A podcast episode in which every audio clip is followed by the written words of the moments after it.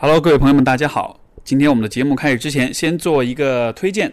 啊，这里友情推荐一下我们 Steve 说的老朋友叶壮老师最近刚刚上线的一个心理学课程。这个课程叫做《为什么恋爱总失败》。这门课程呢，它抓住了就是恋爱关系里许多的痛点的问题，其中包括三个核心的问题：第一个是怎么找到对的人；第二个是怎么样度过磨合期；第三个是怎么样抵御住外界的入侵。呃。基于四十个具体的场景，叶壮老师呢为我们提供了许多这个心理学研究的理论的解释以及应对的方法建议。我觉得这是一个很好的扩充你的心理学知识，啊，进一步提升亲密关系经营能力的这样一个绝佳的机会。所以，如果你对课程感兴趣的话，现在这个课程是限时免费的状态。呃，报名的方式是到我的微信公众号，你去搜我的微信公众号是历史的史、优秀的秀、英雄的雄。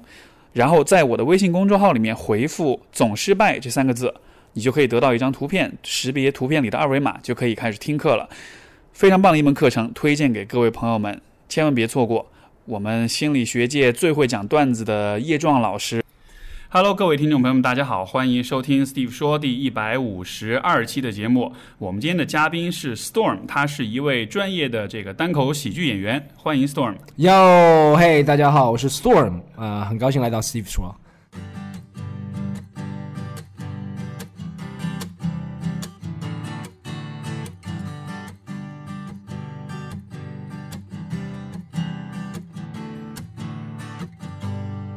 欢迎呃，那个呃，不是很高兴来 来到你的节目，但是也欢迎来我的节目。没关系，今天是我们的这个串台。对对对，很很高兴。经常做吗？串台？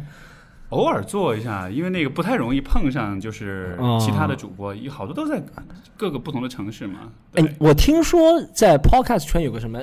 嗯北京流派的，对没有听说有上海流派的，是他有人说金侃，我真忘记那个字叫什么。上海的是要少一点，北因为国内现在主要的比较火的这个播客都在北京嘛。哦，上海这边，我这边串过的呢，就是那个像杨一他们，哦，杨一的那个，互左互右，对对。然后那个呃，还有谁？好像没了，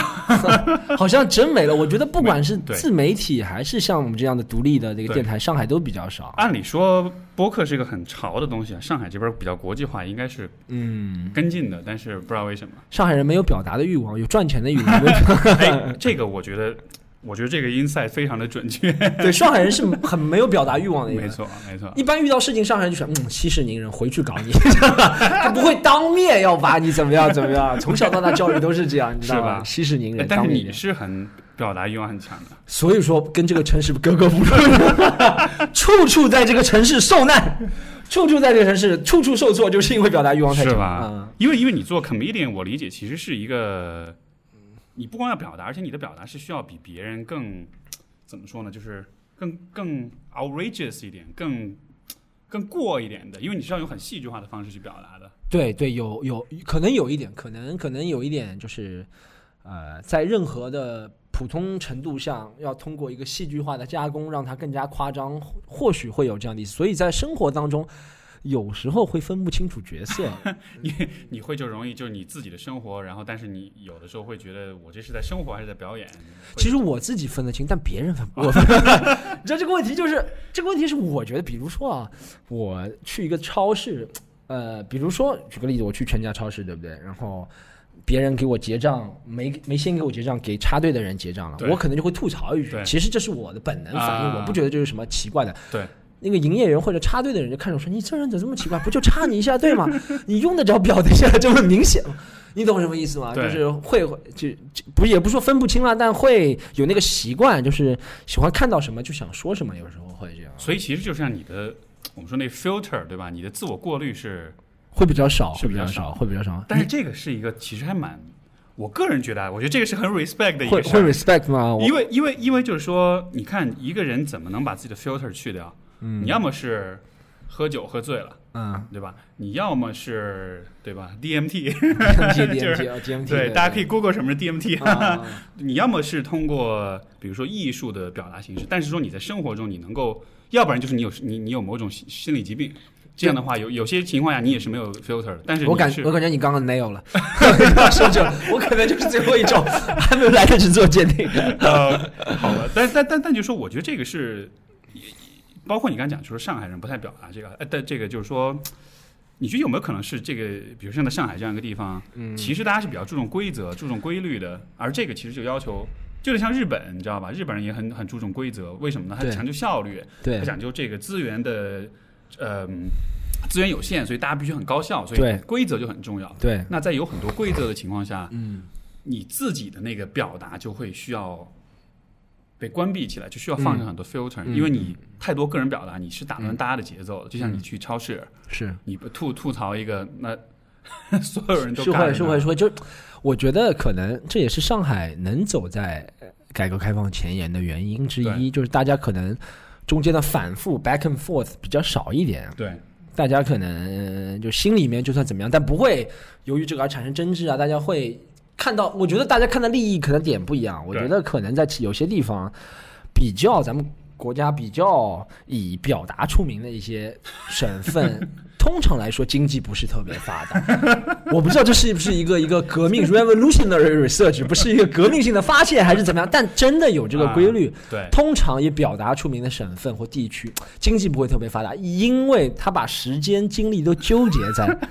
表达上了。你知道，你看，其实广东人表达，广东经济也是全国首屈一指的。对我觉得广东人也不是特别，你看那些以表达为类型的节目，很少会有表。广东人或者是语言类的节目，为什么他们都会注重在实际的操作上、实操上或者怎么样？我觉得一般那种就是这种性格耿直、民风耿直、彪悍直率这种风格的省份，好像其实从经商的角度来说，就不是特别的。对，因为 对，因为你考虑到如果要不管是经商，还是要考虑到跟人打交道打得多，或者是很多 multiple 层面的很多层面的话，就会觉得还是多一事不如少，少说一句会比较好一点。对，我我会这样想。你是您是哪里人？你是哪里人？成都人你是成都人啊？对。那成都人其实表达，我觉得西南表达还蛮还蛮还蛮不错的。我们我觉得成都像川渝地区，就比如像成都的话，我觉得我们那边的表达反而是就也表达也多，也唧唧歪歪也很多，但是说出来东西呢比较柔和一些。啊比较生活化一些，就大家每天吃啊玩啊比较 chill 一点，嗯所以说你表达出来的东西也是，呃，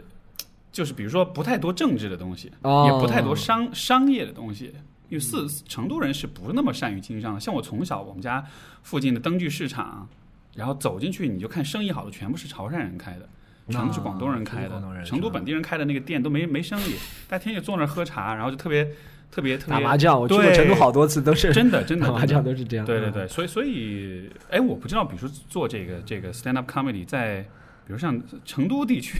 有没有那边有这个？有有有，现在现在现在川渝地区也有自己啊的喜剧俱乐部了，然后他们也邀请过我，邀请过很多全国的演员去，他们也做的不错。因为我觉得，啊呃，其实一开始我们会眼光做单口喜剧脱口秀，就会放在北上广，其实不止啦，像。成都川渝地区，大家对精神文明的需求还是蛮强烈的，我觉得那边人还是挺会玩的。没错，虽然可能不是经济最发达的地方或者怎么样，但是真的挺会玩的。我遇到了那边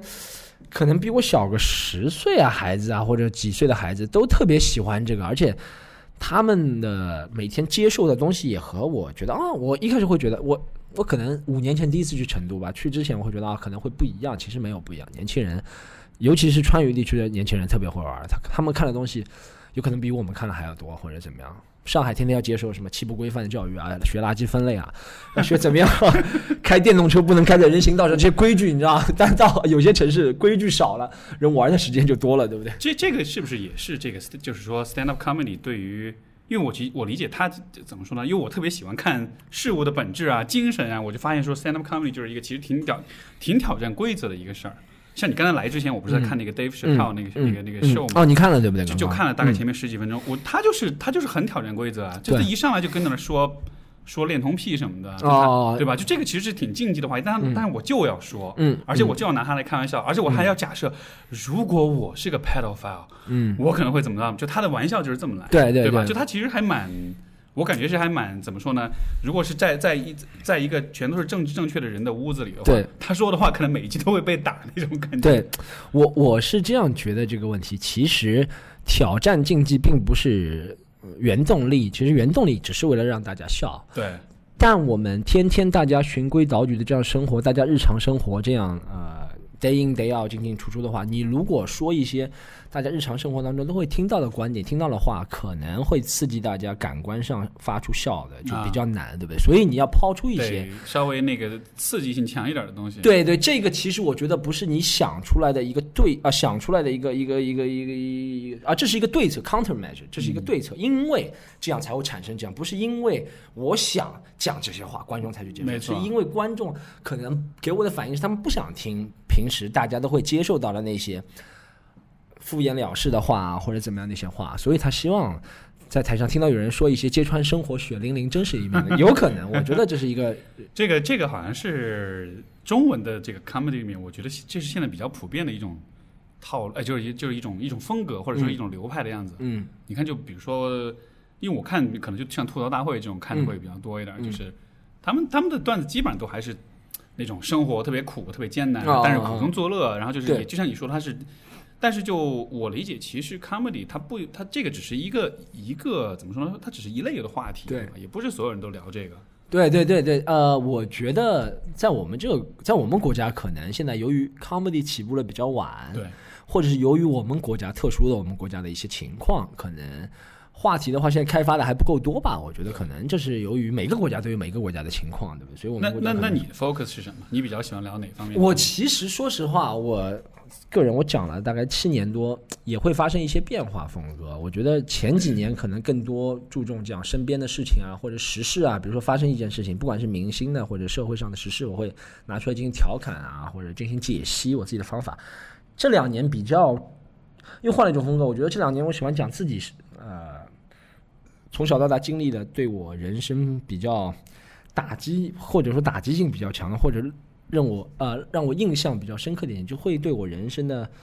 进行一些方向上的转变的一些事情。我愿意把这件事情通过我的描述，很其实是很 personal 很个人的事情，通过我的描述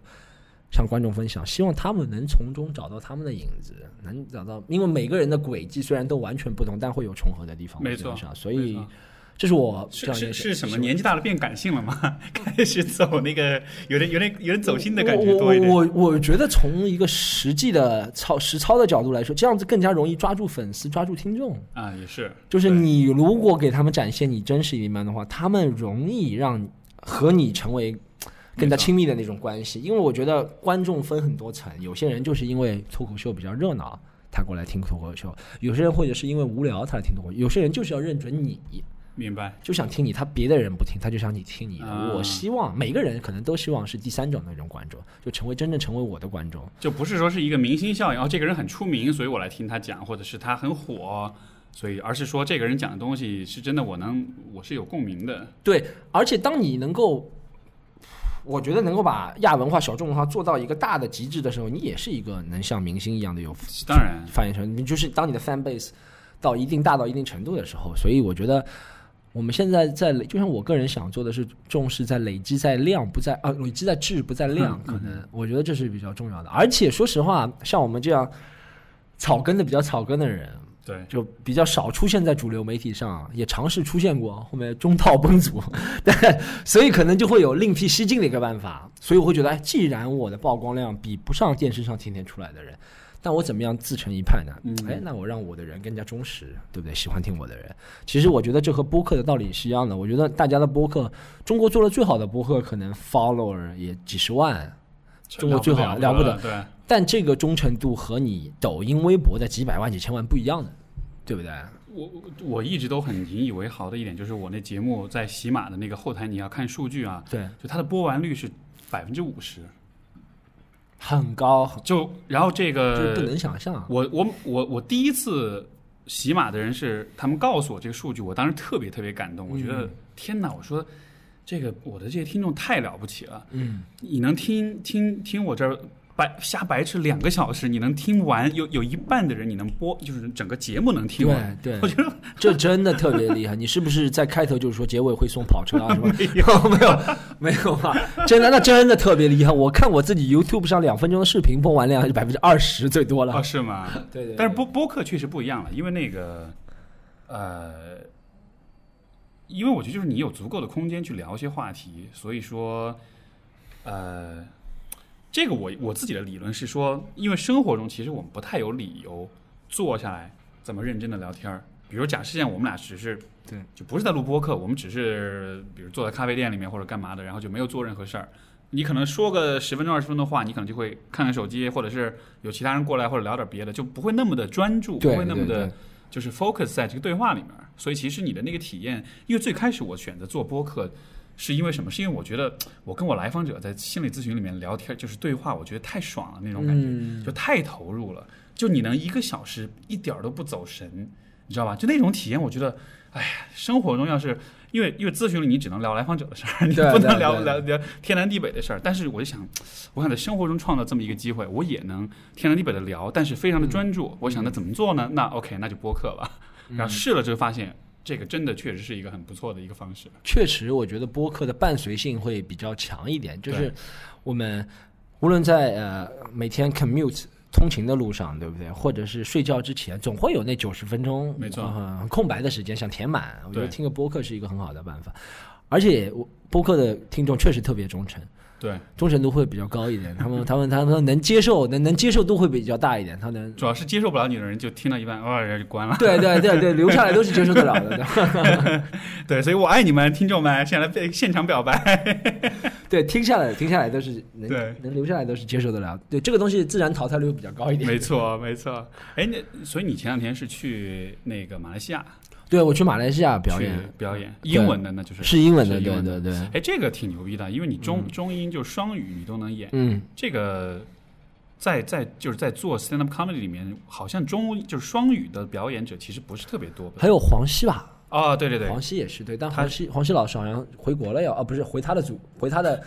citizenship 国家，我 这个一定要说清楚，回他的 citizenship 国家美国了，回国了，回国了，回去了。好像要回国，我不是特别清楚，啊。但听说对对对。对对对，他是算是就可能对，黄西老师也做双语的吧？双语，对嗯对对，因为就你就是他还有你，其他可能还有一些演员，但可能他们嗯年年龄啊资历没有那么老的，我不能说自己自己老，但资历可能比我稍欠一点吧。是，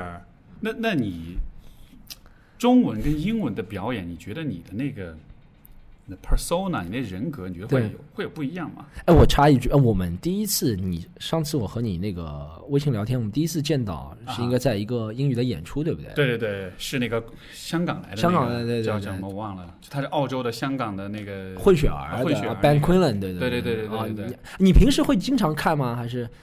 我以前是留学的时候，YouTube 上看的特别多，你在哪留学？加拿大，加拿大。对对对对，嗯，留学留留学什么？学心理？就心理学，就是吗我本科跟硕士都学心理学，那你会有？我真的不是特别了解啊哈你的专业。加拿大会颁发什么？因为我看瑜伽会有 SCH 我操，证，你这话话题跳这跳的好快。OK，好好，你是你说就是什么？就证书是吗？对对对对，啊会有吗？呃，哇，这是一个好复杂的问题。简单来说，就是现在国内的所有的心理学的证书基本上都没有特别的意义，像什么三级证、二级证什么的，没有意义，那只是考试而已。嗯，因为中国的有这个国家，就是因为三级证、二级证，这个是以前劳动部颁的，这个证国内现在有一百万人有这个证，啊，对，但是能做咨询的可能就是也许几千个人吧。啊，就我认为有可能他的足，他有足够的能力，有足够的 competence 去做这事儿的，可能就几千个人。对对，特别特别少，所以这纯粹只是一个你花钱，你花时间上课，然后去考，然后拿一个证。对，但因为我们国家可能做什么事情都需要证嘛，对吧？对比如说你要记者，对对对你就算新闻报道能力再强，没错再敢冲向前线，或者再敢去去，这个只能说这个行业，这个行业怎么说呢？上上上面不太重视。哎，是不是是不不是 Steam 觉得有点热？我要开空调。好，你开空调，你开，你开，哎，因为这个我主要的问题是在于，就是国家对这个行业的重视程度不是特别高，所以说以前的这个认证的话，它其实是一个，但这个稍微有点阴谋论哈，就是说以前这个这个证它的呃是劳动部在管，然后劳动部为什么在出这样一个认证呢？是因为那会儿面临下岗，面临这个经济转型，面临很多人再就业，所以他把这个变成是一个就是你就职的一个一个 option 一个选择，创创造了这么一个职位，我给你一个可以认证的机会，然后你可以去做这个事儿。但是十年之后，现在这个呃不是不不止十年了，现在这个标准其实也不一样了。这个证本身它的含金量很低，因为它就是考试，哦它对于人的能力培养其实一点帮助都没有。其其实就和以前我想考过那个口译翻译证一样啊。其实哎，但是那个我不了解啊，但但嗯那个你是也也是就是上课就考试就完了，对，上课然后考试，哦就是其实你考试不需要上课对对对对直接去报名。但上课它有一个 每一个都会有应试的办法，教你怎么样快速的通过没错考试，没错或者应应应该是这样说，就是说这种证它是有分两种，一种是职业能力认证，嗯一种是资质认证。嗯资质认证是什么？就是你比如说像那个你你做律师，你要考 bar，对吧？你要考那个司法考试，对你考完之后你才有资资格做这个事儿。啊，但是现在像以前的三级、二级证，它是能力认证，认证就国家，比如说你几级运动员啊那种的，对对你考了这个试，你就认证你的能力到了几级，国家有一个标准。嗯但是但是这个行业本身它没有资质的认证。哦没有对嗯，其实没有什么一个划分，就是心理医生的划分，心理医生啊，这个因为现在的中国的这个精神卫生法，它的规定就是心理治疗这件事儿是只能医院精神科的医生来做。哦，就如果你要治病，如果尤其如果你要用药物治疗的话，只能是医院精神科医医学院出身的有精神科背景的这个医生或者护士来进行治疗。嗯这个心理咨询师这个大的这个这这就这一波人，他们在法律上是没有治疗的资质呢。对他们能提供所谓的心理咨询，咨询，但是心理咨询到底是什么？怎么界定？怎么划分？嗯它有没有资质认证？这个就其实很模糊。对，而且肯定不属于 medical 的范畴，对，吧没错，不属于这就我没有处方权。对对对对对对对，等于其实就等于像一个，呃，就像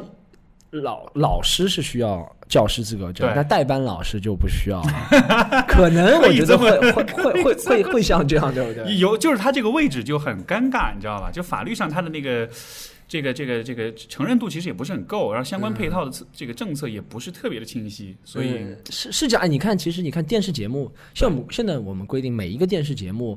都要出现一个人是有主持人资格证的，啊 是吗？这就是为什么我不知道你电就是所有的所有电视节目只要在电视上放的，一定要有一个人这个节目。所以说，你可以看到很多节目，像以前今晚八零后脱口秀是一件很搞笑的事情，就是王自健，对，他是今晚八零后的主主要面孔主咖，但是他没有主持人资格 证，那那那所以他们就从东方卫视挖了一个人过来，每次给那个人两分钟的镜头，说哈哈，朋友们，欢迎你们来到今晚八零后脱口秀，然后中间有一个大家一起鼓掌吧，他就出现这两个 镜头，我操但他在那个节目是主持人，王自健是嘉宾，啊，这样的，，对，很多时候都会这样。这挺有意思的。嗯，好，我们继续聊聊聊。啊哦，那没没事，你了。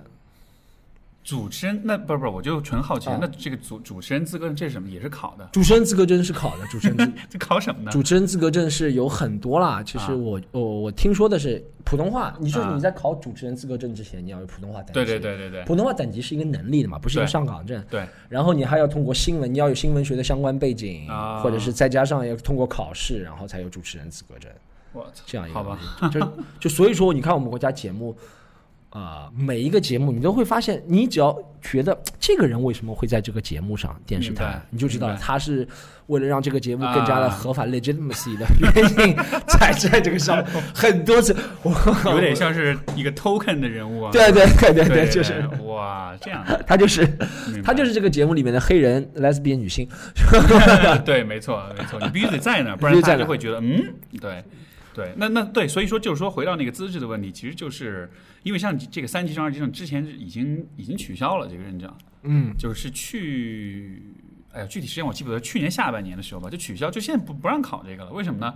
很多人考了这个证，他去做咨询，但是问题是，咨询一旦出了问题，没有监管机构来管，因为劳动部说我们只是做能力认证，我们不对我们不做伦理的监管，我们不做行业的这个认证跟监管。嗯就我你出了事儿我不管，嗯对吧？那你想看，你这个部门在发这个证，发了之后，很多人出事儿了，遇到性骚扰了，遇到纠纷了，遇到什么了？他找谁投诉呢？没地方投诉，哦所以说劳动部就说 OK，那我就这这这是我纯我个人的一个理解啊。那就说 OK，我不想担背这个锅，那我也就不发这证了，你们就自己想办法吧。哦然后这个整个这个认证现在是应该是归在卫生部在管，哦但是显然卫生部它又是比较偏重医医学的这个这个体系的，所以它现在就是说还是收的就比较紧，就是说嗯法律上来说，这算是一个有点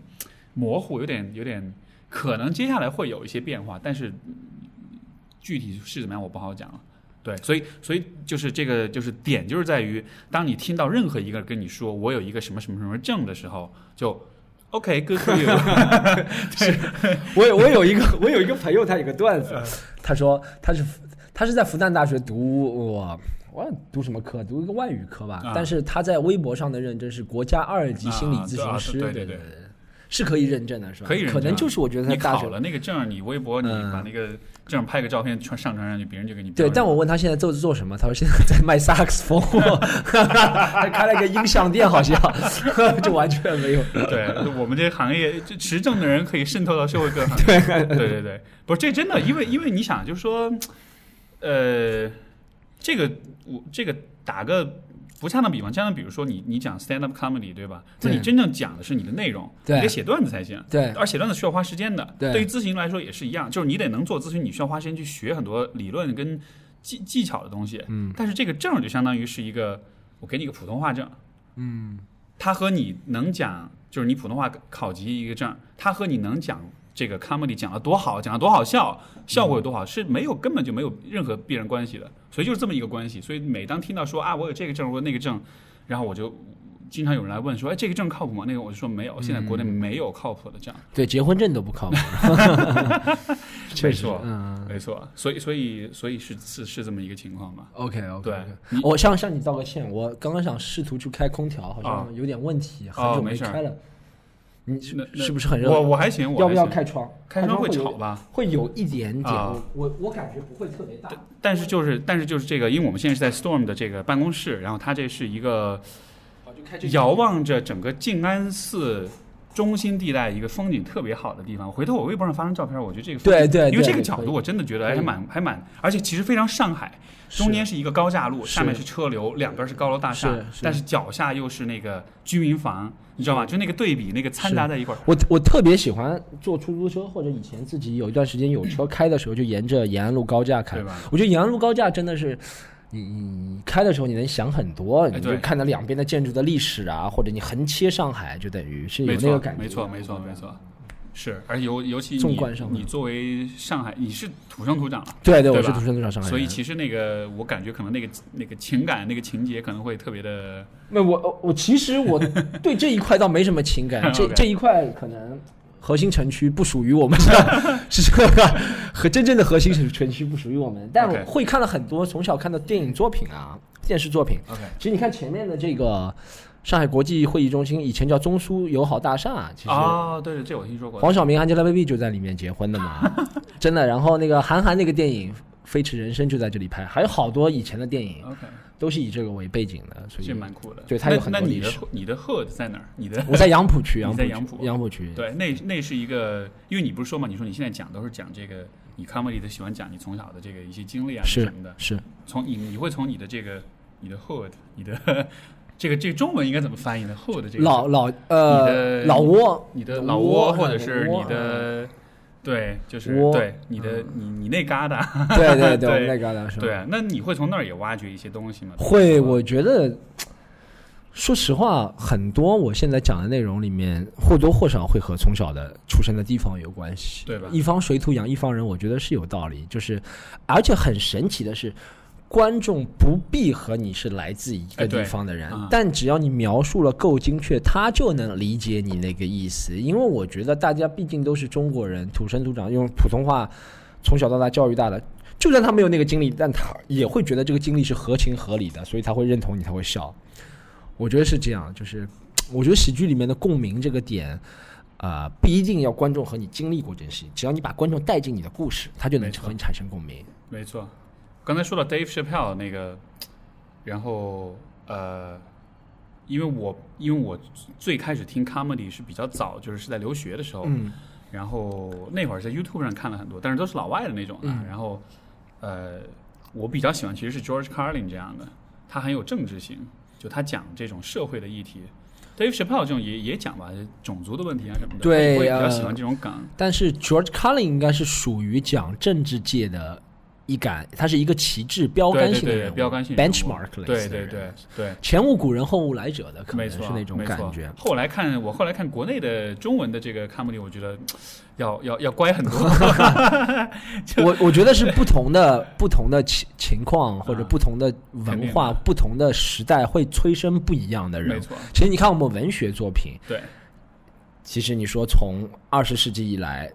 普通话的文学、中文的文学作品也会经历过几个风潮，会会有不一样的，对不对？我觉得是在不同的时代背景下会有不一样的作品产生。现在现在再也出不了鲁迅这样的人，对，肯定出不了，是吧？王小波也出不了，对不对？很多人海子什么都出不了，是嗯是都出不了啊。所以有人说，呃我那天还跟我跟跟跟我伴侣在聊这个话题，他就说，哎，他说我其实现在要是时间能倒流，我挺想回到八十年代，我觉得那个时候挺美好的，百家争鸣是吧百花齐放是吧？对对对哎，我每次看那个年代的片子，我就觉得，一是那个年代最大特色是。酷酷的年轻人都有一辆二十八寸的凤凰自行车，然后对，穿着中山装，但每个人感觉好像感觉那个时代每个人都是知识青年，没错，就像现在每个人都像网红，那个时代，现在谁发了一个东西就说自己是网红，那个年代每个人都知识青年的感对觉，是吗？喇叭裤，喇叭裤，对对对，抱着一个那个收音机，对对对对，抬着一个潮收音机特别吵。对我我爸就说他们那会儿就是那一波人啊，然后、嗯而且那会儿说，因为我不知道在，因为那个年代上海有火锅吗？应该还没有吧？我不大清楚，啊，OK，但是就是因为那个年代就是吃火，因为现在大家都吃火锅嘛，就这是很正常。但是在比较在八十年代的时候，吃火锅是流氓混混才去做的事儿。哦，这样的啊，就是就是有人说，哎呦，那个谁谁他去吃火锅了，嗯就感觉就是相相当于是我们小时候说那谁谁去去去台球厅了，啊去舞厅、厅去游戏厅了，就是那种是有点坏的那种。哦你，知道吗这样的啊，所以那会儿就是我爸说他们年轻那会儿那种就特别潮，喇叭裤，然后这个这个抱一个这个收音机，大很大的很大对座车而且两个要能放两个磁带那种的，对对对对。三洋牌，对对对，然后去，然后去这个去吃火锅呀，嗯特别潮那种的。那个年代是是有一个嗯比较，就是比较 idealist，就是比较理想主义的、很浪漫主义的那样一个一个年代。嗯，哎，我在想吃火锅跟坏坏 坏人混混是 这个是有什么联系？我能想我能想到纹身，啊，对，不，其实纹身是没有什么联系，但你。觉得啊，他们这样说是有道理的，说身上本来好好的是吧？然后对纹一个是吧？我然后还能理解，虽然我不赞同，能理解。或者去台球厅，我还能理解。对但是我知道为什么。你像台球厅为什么不能去？因为乌烟瘴气，吃火锅也乌烟瘴气，他分不清那个是 香烟的烟还是火锅那个，所以也是代表坏人。这个。这个我还真，这个可以研究一下。但回头我我回头我我我我觉得这个是可以可以研究我。感觉这个很像是 X 博士或者大象公会会写的文章，你知道吗对吧就是、啊你知道吗？曾经吃火锅也是代表流氓混混。哎，这个特别好，这个研究主题我都不知道，吃火锅代表流氓混混，可能是因为它就是一个比较新的东西，有可能比较新的事物因为它是，因为就是说可能以前吃饭是一个这个比较家庭的一个比较私人的东西，但是火锅它就是社交属性特别强，所以可能就是说，也许就是很多人聚在一块儿吃饭，就形成一种，我我想我纯瞎掰啊，就完全是自己自己想象，就是可能你你是比较容易在，就比如像台球厅你去。你能在那儿遇到很多各种各样的陌生人，对，火锅我觉得也是有类似的功能，就是大家坐一块儿吃，所以有一个社交的属性。但是可能说保守一点讲，老百姓对于这种陌生人社交，在那个年代可能是比较抗拒的。有可能。他是觉得你都认识都是什么人啊，莫名其妙的。你跟自己家里人吃饭不好吗？你得出去跟对吧？莫这个乱七八糟的人吃饭。所以我我是纯推测啊，就也许是这样的原因。也有可能，也有可能。对对对，或者说火锅本身就太新了，而我们把新的东西就都会和什么流氓混混啊，或者是这种不良文化，不良这这种这种比较嗯不不守规矩、比较反传统的人就联系在一块儿吧。我觉得这是我前两天我这不是我总结的，这是嗯我一个朋友总结的，但我把它翻译成普通话，我想觉得你也留过学，或者你也对，你你也见过西方，见过中国，中国人土生土长，你觉得这个观点对吗？就是，呃，西方那些发达国家，它和我们国家最 fundamental 最基本上看待事物的方法是不同。就是西方的国家，比如说对你一个新来的人或者新来的客，我说这基本上啊啊、基本上普罗大众会先对你是相信，或者先对你是信任，或者先对你不抱有敌意，先觉得你是可以的，嗯先接受你，然后如果你出错了，他再来追究这个责任。啊，明白。但可能我们的处理方式是来一个新的事物，先阻止他，先不让他，先去去假定或者觉得不管是什么事物，文化也好，事物也好，风气也好，先去说，嗯，这个东西可能会有问题，对，要他以不断的证明自己没有问题，才会没有问题。我觉得这是嗯，我觉得这个就一方面，我觉得这个问题有点复杂，就是说它可能也是 depends，也是取决于具体情况，对吧？嗯你像比如说西方在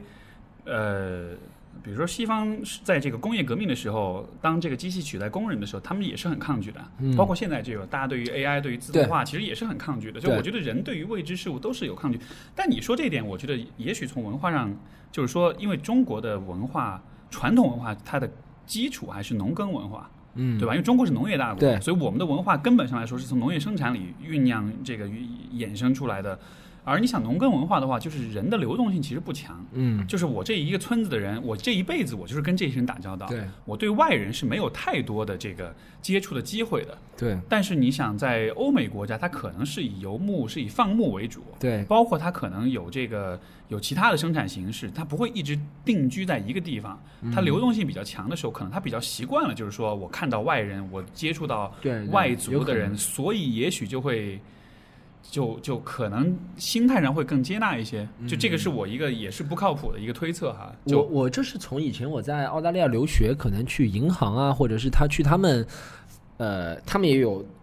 北美叫 DMV，他们叫什么呃车辆管理所。啊车车管所嘛，他不会先觉得你有问题，他先让你开，等你有问题了，或者是怎么样。啊就像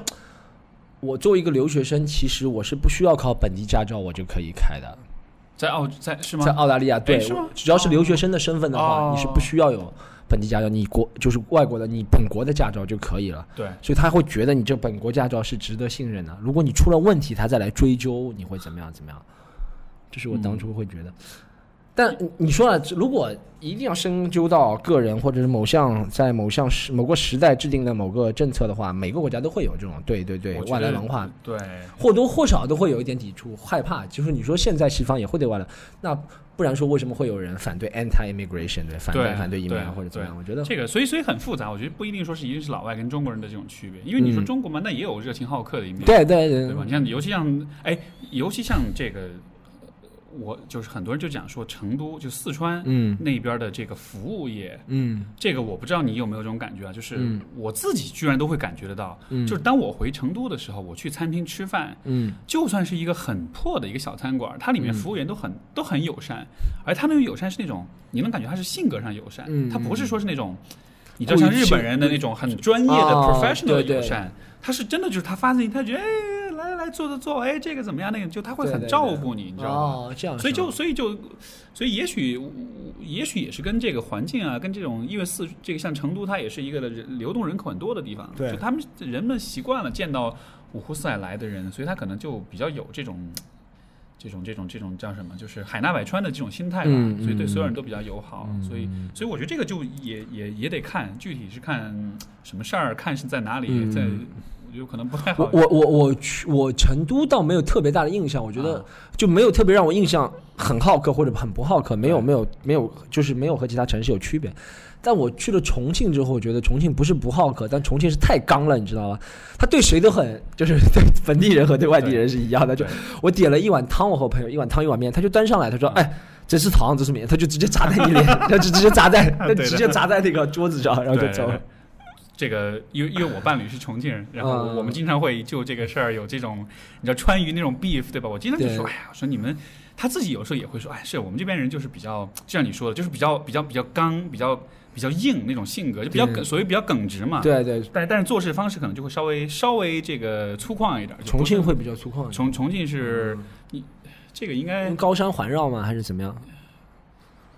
如果从性格的比较，成都人跟上海人会稍微像一点，会比较哦务实一点，然后会比较嗯至少是比较友善一点的。然后，但是重庆的话就有点偏，有点像是中国的北北方的那种的，对，有点。就是比较豪爽、比较粗犷这种的，然后可能骂起脏话来也是比较硬的那种的。嗯，所以你看那个，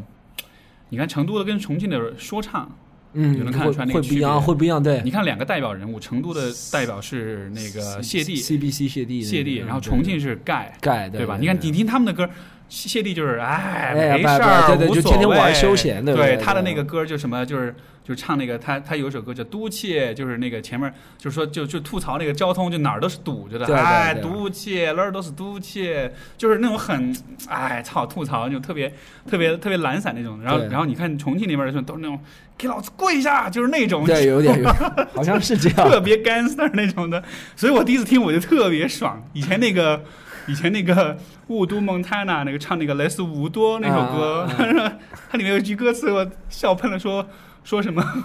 说什么俄罗斯的小姐都是新疆人，就 特别 real，你知道吗？我操！我听着我觉得特别牛逼，就这种很重庆的 style。对，好像重庆是有，而且我想到重庆人，就真的想到赤膊。对，我也没想到重庆人，就想到陈浩南，不知道为什么就想到赤膊山鸡那种感觉，很像，你知道吧？啊，重庆那种感觉。陈陈浩哦，是那个那个什么啊，那个古惑仔。古惑仔就想到重庆就想到古，想到重庆就想到古惑仔，真的是有点。对对对对，那那边我觉得可能可能是跟环境有关系吧，因为重庆那山城其实确实是，就是说说说大实话，环境上来说是很 tough 的。就是说哦，现代，你想现代社会的话，有了车啊，有了电梯啊，可能会好一点。但是当年你想，在这个现代化之前，其实真的是蛮辛苦的，生活在那种地方，山上山下那么去走。你看，你每天出门买个菜，你可能要爬个一百多级楼梯，对吧？哦你所以我觉得可能时间久了，大家会比较有可能，有可能，有可能，对。对。崇山恶水出 什么？这这话我开玩笑我我开玩笑有点不敢说这话。没有没有没有有。没有我没有没有我没有说，我只是引用一句我们的俗语，不是我代表我支持这个观点，但确实是会这样嘛。就是人如果来自一个地理环境比较险恶的人，会性格方面会比较刚一点，对吧？当然当然，比较安逸的地方，像平原的人，会性格就会比较没错。柔顺一点，或者你像那个之前就是我有一期嘉宾，他们就做了一个挺有意思的研究，是一老外啊，他就他在中国来，他做了什么研究呢？他就说，呃，因为中国南方北方生产那个农业生产的模式是不一样的，对吧？北方是小麦，南方是水稻。水稻水稻跟小麦的生产之间有一个特别重要的区别，就是小麦的灌溉是一个需要高度组织的集体活动，因为因为一个村儿里就一条河，嗯那么这个水要引到一每一家的田里面，它是一个需要很多的沟通，需要很多协调的。嗯所以说，他就他的这个假设就是在南方人的那种协作、呃合作的精神，他们的那种集体主义的倾向会更强一点。南方吗？还是北南方，南方，而北方因为是小麦的收割，哎，是小麦生产，它不涉及到这个协作，而且包括北方，因为它人口的流动性更高，为什么呢？因为收小麦的时候，你可以去其他地方工作，就它收割的时候，这些人他可以到不同的地方去做这种短工，哦，所以说它的流动性更强，所以说它北方的人的个体主义这个倾向会更强一点，哦就他有这么一个假设，他怎么论证这个假设呢？就是，当然他这个实验本身，我觉得就也也不能说它特别的严谨啊，但是他这个设计我觉得挺有意思的。他的假设就是说，比较偏比较集体主义偏向的人，嗯他会倾向于改变，遇到一个问题，他会倾向于改变自己；嗯比较个体主义的人，他遇到问题是倾向于改变环境。改变环境啊，对，那么他是怎么验证这一点呢？他就是在城中国不同的几个城市的星巴克里面，嗯。他就做了一个，他是人为的做制造一个障碍，就是他在一个人必必必必须经过的一个过道那儿，嗯。他就放了两把椅子，嗯。背靠背的放，然后但这两把椅子刚好那个宽度就是刚好只能通过一个人，，OK，然后呢，他的理论就是，如果你比较偏向于个体主义的话，那么你过的时候你会把椅子移开。嗯，如果你比较偏向集体主义，你倾向于改变自己，你过的时候你就会侧侧侧身过来啊。这样子就哦就从那个缝里哦钻过去。哦，然后他就去做了这个实验，然后他的结果就真的发现说，在南方城市，人们更倾向于侧侧身过来，哦拎了东西从把东西拎提起来，哦，然后从那个，上过去。但是北方人就日就椅子就一推开，然后哦，对，所以就就有这么一个一，但他这个整个这个设计，我觉得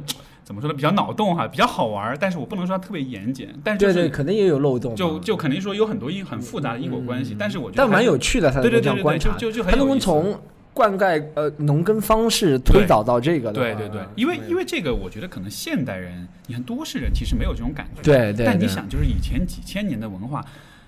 祖祖辈辈你都是耕田的呀，耕田你都是这个农业从从事农业生产的，所以你每天做的事情的方式对人的影响其实是非常非常大的。对，就这个是这个我们今天意识不到，因为今天所有东西都是对吧？就是你叫个外卖，叭就送你家里来了，但是你没有参与那个生产的过程，对所以对，这就是像我以前曾经想过一件事情，我一直也在想办法论证这件事情，就是嗯。其实你看，呃，我们国家的语言方言也是，为什么越到南南方越听不清楚？啊，越越有意思哎，是不是越对对对往对对南方的对对对越听不清楚？一是大多数的时间定都都在北方，对对不对？就算南方定都也定都在南京或临安也定都过一段时间，它大多数时间都在河南或者是这一块地方，中国的对王朝定都。对那王朝的官话都是从那里传，对吧？比如说，哎，哦，啊，没事，没事没事，放着放放就行了。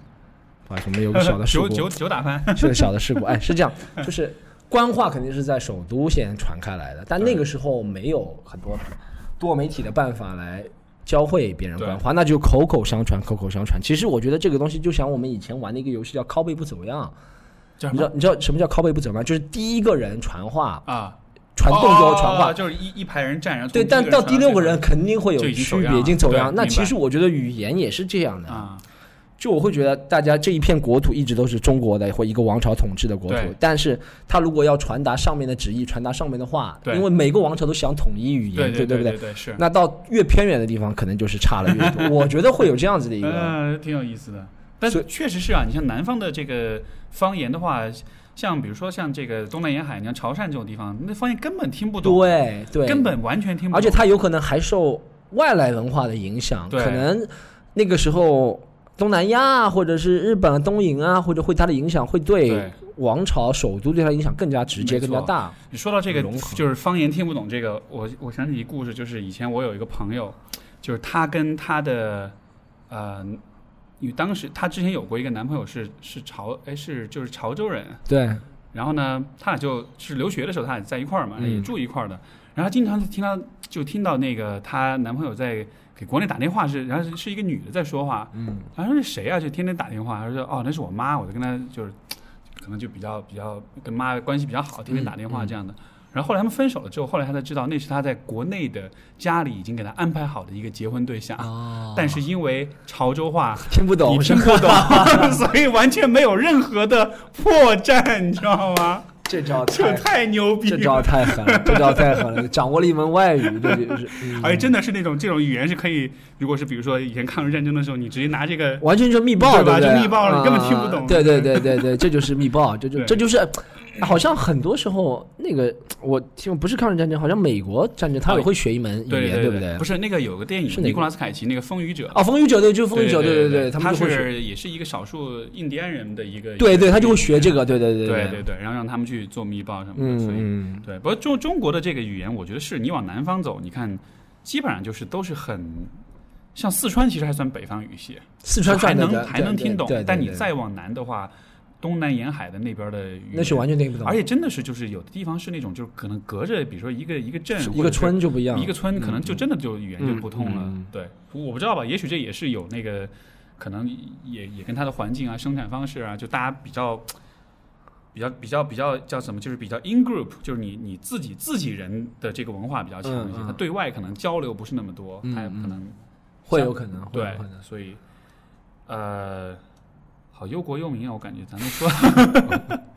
继续聊回 comedy，我们聊回 comedy，对，哎，那那那就是你前面你的问题你跳过了，你没回答，啊，就是说这个啊中文跟英文，啊的 comedy，、啊，你的人格会有不一样吗？你觉得？好，朋友们来，，get down to the business，来这样那个，我觉得人格其实啊，我觉得会有不一样。现在我是觉得我会一样了，但当初刚开始讲的时候会有。我不能说人格不一样，会有 voice。我们在喜剧里面喜欢用这个英语单词 voice。voice 如果翻译成普通话比较好的翻译是观点一致性。哦，不是那个声音说话、那个，对对，就是啊，在喜剧里面的 voice，comedic voice，这啊有一个有一个英语的专业单词在喜剧里面，就是说你的喜剧声音。喜剧声音就是说你对事物的观察的一致性，啊，这是喜剧里面最相当于是你的 insight 标志性的，你一个要你的标志性 insight，就像啊 Dave Chappelle，他讲的段子就很 Dave Chappelle，这就是他的 voice，Dave 对 Chappelle's voice。George Carlin、Louis C.K. 都有一个对对对 voice，对不对？对这是喜剧人最重要的，就是所有喜剧人，就像拍电影的喜剧，周星驰他也肯定有周星驰的哎 voice，、虽然他不是直接通过语言表达了，他可以通过他的作品来传递，对吧？但看他肯定有个 voice，对不对？对黄子华也肯定有个 voice，或者谁谁谁，郭德纲也有个 voice，没错，就是这样，成功的喜剧人都会有一个 voice。那我觉得，我如果作为一个独立的人的话，我肯定是在不管在中文或者英文的语境里面，都想把我最真实的一面给表达出来。那我尽量希望做到的是 voice，我的一致观点保持同步在中文、英文里面。但有时候往往是由于语语言能力的高低。我并不是觉得百分之一百我都中文语言表达能力会比英文高，有时候会有客观情况造成英文里面有些词就是比较适合表达这个情况，中文里面有些有些梗有些双关，其实是更容易说的，对吧？对中文有些词就不适合但中文毕竟是我的母语，所以在大多数情况下，还是中文表达个人情感的那些变化或者比较 nuance 微妙的地方，还是中文会比较好一点。但我尽量希望做到所以你论点是一致的。所以你其实是有意识的在统一这两个部分，呃，就我我有个朋友上次看到我，他跟我他他写了一个朋友圈写我的，我觉得他写的挺好的。他说又对立又统一，就是啊，毕竟我在讲英文的时候发生的事情，那些 reference 都是在国际的一个大背景下的，就会讲到脱欧啊，或者会讲到美国的种族问题啊，或者会讲到中国和美国，或者是和其他国家的一些国际化、国际上的大事，或者不是像大事，国际上发生的一些事情，对，或者会想到我旅游到哪里的一些事情，这些事情。在中文里面表达就会比较奇怪，它一定要在一个英语的语境语境里面表达。但是我想表达的宗旨还是一样的，就是我觉得我是怎样一个人，不管在什么故事里，不管在中国在国，我都是这样一个人。嗯你觉得，因为现在北美的一个这个语境有一个最大的特点就是政治正确，对，对吧？然后我也是从不同的播客、不同的 comedian，其实都听到这样的抱怨，就说其实嗯现在这个 PC 文化、PC 这个 culture，这个这 PC culture，然后这个。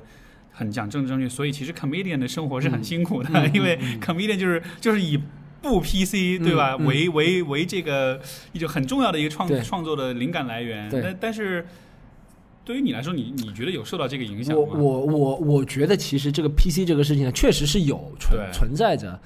啊、矫枉过正的情况，在某些程度下，但我会有时候会比较客观的想一下，有些事情怎么说，就是每个喜剧人，不管是每一个喜剧人，每一个人。在每一个时代，他如果要追求他极致的表达欲的话，都会受到阻力。其实你说我们现在说哦，美国有 PC，西方语境里面有 PC 文化，我们就单论西方来说。但你知道，其实，在五六十年代，comedy 在西方更不能被接受。嗯，George Carlin 不是那个段子嘛，十七个不能说的啊词，对不对？那现在至少那些词还是能说的，对对说明这是一个进步，从以来。那如果你想比上五六十年代呢，现在是一个进步。但你说 PC 是往什么方面比呢？我觉得从来没有一个时代是想说什么随心所欲的，没错，没有这样一个时代的。呃，comedian 想追求那些东西，都是自己追求的来的，就你不能指望别人拱手给你。没错，就你得相当于得自己去创造、去争取那样的。对，而且说实话，比如说你有 Dave Chappelle 这个水平，你有 Louis C.K. 这个水平，你是可以不 PC。他们可以做到不 PC，而且搞笑。我是认真的说，但很多人他觉得他不 PC，他就想骂谁，但不对。对你想骂谁就骂谁，其实是不对。你作为喜剧，首先要搞笑，对不对？你其实骂人或吐槽谁只是一个其次的，是呃仁者见仁、见仁见智的一个事情。但你如果搞笑的话，你就能这样的。我觉得很多人可能会为自己不搞笑找一个借口，PC 啊，或者怎么样啊，或者怎么样。但我觉得搞笑的人有资格说，啊我也没觉得我很有资格说啊。但是我觉得搞笑的人，大师才有资格说这个。有道理。有一个，那你会有这样的体验吗？就是说，这个老外的笑点是一个你需要慢慢去适应，或者说你慢慢才能学会的一个东西。嗯这个我会，因为我的 comedy 就是西方 comedy 的启蒙应该是什么？应该是南方公园 South 哦 Park。哦哦，南方公园以前高中的时候开始看 Simpsons，你看吗？Simpsons，我反而没看，嗯我反而是看 South Park。South Park，我也看我也看然后就是一开始我本来以为就是一动画片儿，对对，它包装的很好，包后来在动画片的外衣下，我操，都是什么鬼啊它啊？包装在动画片的外衣下，是一个世界上最 offensive 的一个东对西，，没错。攻击但是性最强的。但是就是那个东西，就一开始你看，其实有些东西你看不懂，嗯，会但是你看的多了，你你就会越来越敏感它那会个笑点，会会会。对吧？那所以是不是说，也许比如说，呃，像 comedy 在国内发展，其实也需要，就是说大众的这个这个笑点也是可以被重塑的，也是可以就是说去影响他的。我我是这样觉得，其实笑点真的是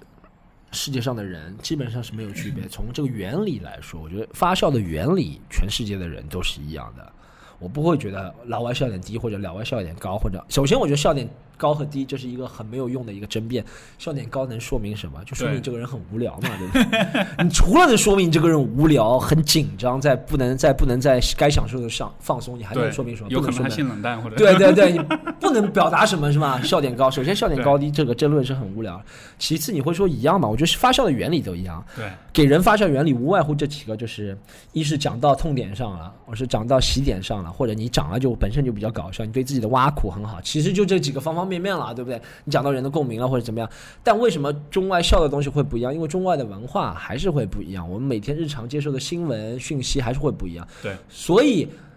你就说中式的幽默会怎么样？其实你看，如果呃一个中国人，他就算在普通话表演，但他从小出生在西方的话，他给一群和他一样的人，从小出生在西方的人表演，他讲的那些笑话，就会和我们在中国大陆或讲的那些普通话的笑话会不一样。嗯，对，我觉得还是一个文化背景来支撑你这个笑点的。没错，但发笑的原理都是这样，从文化背景上找共鸣，找有趣的点，找讽刺的点，或者怎么样怎么样怎么样。明白。我我会想到这一点呢，是因为这个这个事儿稍微扯有点远了，就是嗯我之前前上个月我去跟我爸出去玩儿，我们去那个去西班牙玩了，然后呢，嗯我们在有幸在那个马德里去到了一个餐厅，是一个吉尼斯世界纪录历史上最老的餐厅。就是一七多少年的开的一个餐厅，那真的是有吉尼斯世界纪录那个证书摆在橱窗那问题是一七几几年之前就没有餐厅这几个这个概念，它可能有，但就都都毁了，或者是都 都没有花钱找吉尼斯来认证，也 有可能，对，也有可能，反正挺挺好笑的。反正就点就是在于那个餐厅特别老，嗯。然后我们就去了，就吃了一个他们的一个招牌菜，就是一个烤猪肘，嗯然后就说那个是他们招牌菜，特别好吃。然后我们当时去之前也抱了很大的希望，对，然后去了之后一吃就觉得啊，就这个。你我我说老妈蹄花要搬过来，嗯，随便秒杀你这个东西。嗯但是就但当时我就觉得很有趣，就是说这个吃的，我就想在一七多少年的时候，嗯可能真的是人间美味。嗯，但是到了今天，你看，三百多年没有改良过，对啊，就是因为你想，今天的人们，其实你都不说三百多年了，你就说，比如说我们小时候和现在，啊，就是你有没有这种感觉？就是你小时候吃的有些东西，你觉得太他妈好吃了。有有像我跟你说，我第一次来上海是我初一还是初二的时候，啊然后我当时来，我就在上海，就在街头吃的那个臭豆腐，炸臭豆腐，然后就是那种呃金黄色的那种的，金黄色啊，哇，我觉得好好吃啊！我一辈子忘不到那个味道。对我后来，我为了这个味道，我在各个地方我都煮，我看到臭豆腐就要去试一下，我再也没有找到过那个味道。没有，然后到了后来，我才意识到说，其实就是那个味道，对我吃的其实就是那个味道。对对，但是因为你，就是你小时候大家吃的东西很有限，嗯你你尝过的味道也很有限，嗯对吧？所以说你的整个这个，你还没有，呃你就是说你你你没有脱敏，你的味觉是没有脱敏的。你其实任何一个稍微好吃点的东西，你就会觉得哇！但是今天的人嘴巴变得特别挑了，所以你把三百多年前的美食放到今天来说，可能会其实就啊就还好吧。味蕾被 spoil 被没错惯坏了，没错，没错。所以你看，比如说像那个，呃，《长安十二时辰》里面不是什么，它里面就是呈现它那些美食什么，就出现各种什么水喷羊肉什么的，那个东西说实话，那就是一个就是羊肉，就白煮的，嗯端在面前蘸点辣椒吃吧，甚至辣椒都没有你就吃吧。对。那个剧里面觉得嗯好吃，但是你今天的人来说，他的那个细致程度你就觉得对，我会觉得那对那个年代细致程度一是，二是香料啊都没有现在发达，去对遮那个味道对。都没有现在发达。所以，所以这个我就跳开一个脑洞，就是说，嗯。比如说我们说到这个 comedy 的发展，它会不会有这样一个问题？嗯，就是今天的人梗听的太多了，嗯。笑话听太多了，对吧？你你再好的 comedian，也比不过网上网民的那些 memes，那些、嗯那些各种各种这个各种搞笑的梗啊，各种段子啊、什么的。对所以这个像是大家其实那个那个那个。我们说四川话说盐盐水儿就是盐盐水，就大概意思就是说你的标准，啊你的你的盐水越来越高，嗯就是说你的、嗯你的这个这个 threshold，你这个阈值是越来越高的。对所以会不会有一个你在创作上啊，你在这个效果上，你就会有一个越来越挑战、越来越难以满足这么一感觉？其实我觉得刚刚你举的例子那个例子挺好的，我觉得把味觉和和和喜剧的审美做比较，我会觉得是有共同点可以比的。对，呃，就像我也觉得喜剧的审美是会被超越的，是会被刷新的。就像我以前会觉得看有一些，并不代表我所以前所有看的作品现在看都不搞笑，但很多作品我以前觉得很搞笑的，我现在看会不搞笑，我也不我也不一一命名了，对不对？我会觉得，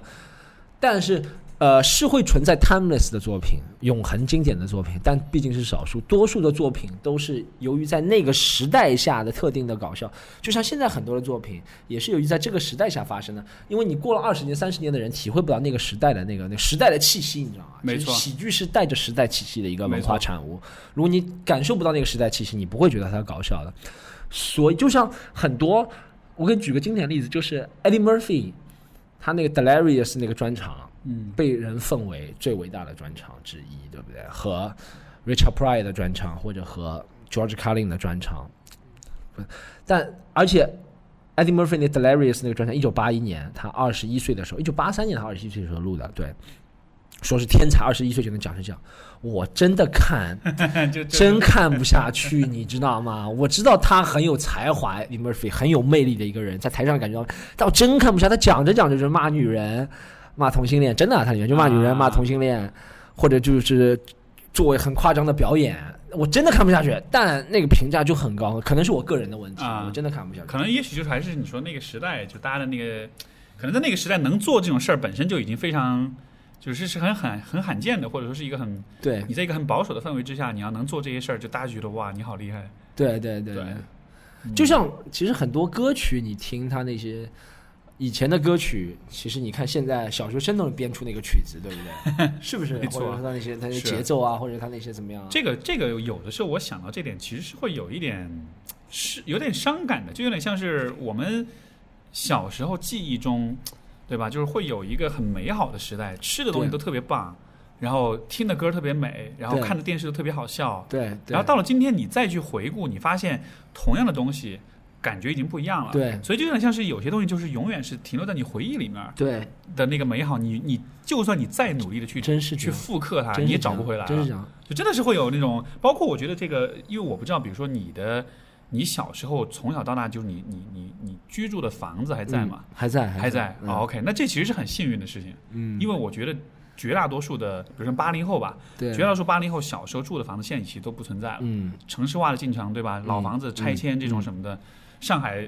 你们可能因为这个什么拆迁款没谈妥是吗？对，有可能 我还我还我还不够幸运，没有谈妥拆迁款。对，但你说的这个有道理。就像我现在去我小时候住的老房子，我觉得怎么这么小？我手一撑，哎，对对对对对对，就没错，四四面墙都碰到了。没错，是我长高了吗？但虽然是长高，但不会长高那么多。没错但小时候从来没有那个感觉。小时候觉得家就是提供你空间还挺大的对，。小时候觉得家提供给你所有东西都家提供，没错现在真的觉得哇，房顶怎么这么矮或者怎么样？没错，就好像整，好像所有一切这个微缩比例都调小了对。对对对，就像小时候很多例子都是我会觉得是像刚刚讲的，有些东西经不起回忆是吧？一回忆一回忆破漏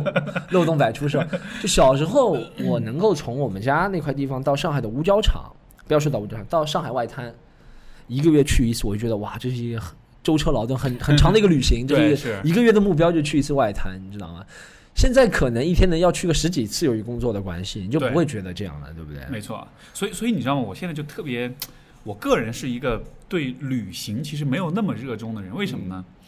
因为你旅行多了之后，其实再牛逼的风景，就当然有有一些风景是确实是很震撼的，这种是肯定有。但是大多数地方的大多数的景色，大多数城市的现代化的繁华，所有的这些很 fancy、很 glamorous 的东西，就是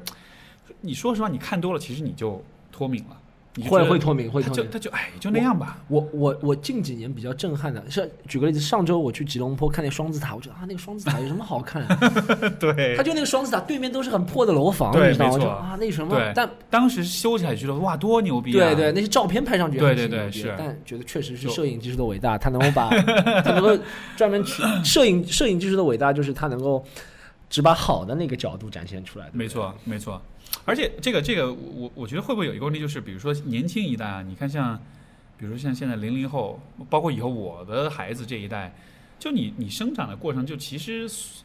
基本上你从小很多事情就都看过，就比如说就不像你说啊，我一个月才去一次外滩，对就因为很就是因为很缺乏。因为很匮乏，所以反而很珍贵，所以反而它给你带来的那种享受感是更强的。会会会对吧但是你想，现在比如说你想要看一个，比如说你要看双子塔，你就打个飞的就过去就看了。，对它反而就没有那种你知道很很那种那种 charm 那种那种魅力，我觉得就就打折扣了。呃，我我会觉得，因为呃，美感，嗯喜剧也是美感，视觉美感这个东西是。你一旦把自己的美感调到一个程度，是很难往下降的。没错是只升不降的这个东西。人对舒适度的追求也是只升不降。没错，像你住你住过两百平的房子，你会觉得一百五十平的房子就很小，是这样。是所以，所以我觉得人追求，我觉得很深刻一个例子是我一六年第一次去美国的时候，然后那时候一下飞机，然后坐了个大巴士，他坐到中央火车站纽约，我一下纽约中央火车站，我觉得、嗯哇，这个太像电影了。对，没错。哎，那是很美，那个那个